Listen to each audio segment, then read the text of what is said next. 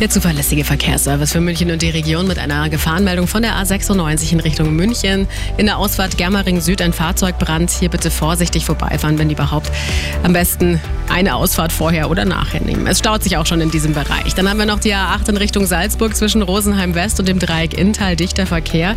Hier brauchen Sie 10 Minuten länger. Ein Pannenauto auf der A95 in Richtung Garmisch und zwar zwischen Sindelsdorf und Murnau-Kochel.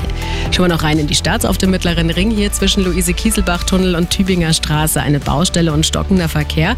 Und bei der S2 nach Erding läuft es auch nicht so ganz rund. Zwischen Erding und Markt Schwaben haben wir eine Signalstörung. Deswegen gibt es Verspätungen von 10 Minuten. Vereinzelte Teilausfälle sind auch dabei. Gute Fahrt. Gute und sichere Fahrt in den Frühling. Mit einem Suzuki von Autohaus Perzel. Seit über 40 Jahren in Isen-Pemmering. Auto-perzel.de die aktuellsten Blitzer stehen einwärts. In der Leopoldstraße kurz vor der Rheinstraße bei Tempo 30. Dann haben wir in Poing Nord einen stehen und zwar am Fußweg hinter der Ampel in Oberhummel. In Richtung Garden stehen sie beim Gasthaus von Moosburg Commons.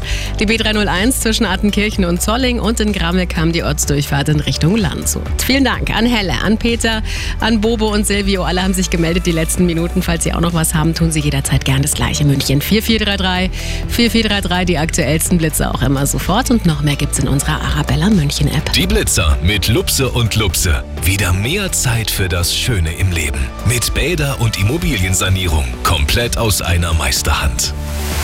Arabella München bei der Arbeit. Das ist einfach gute Musik.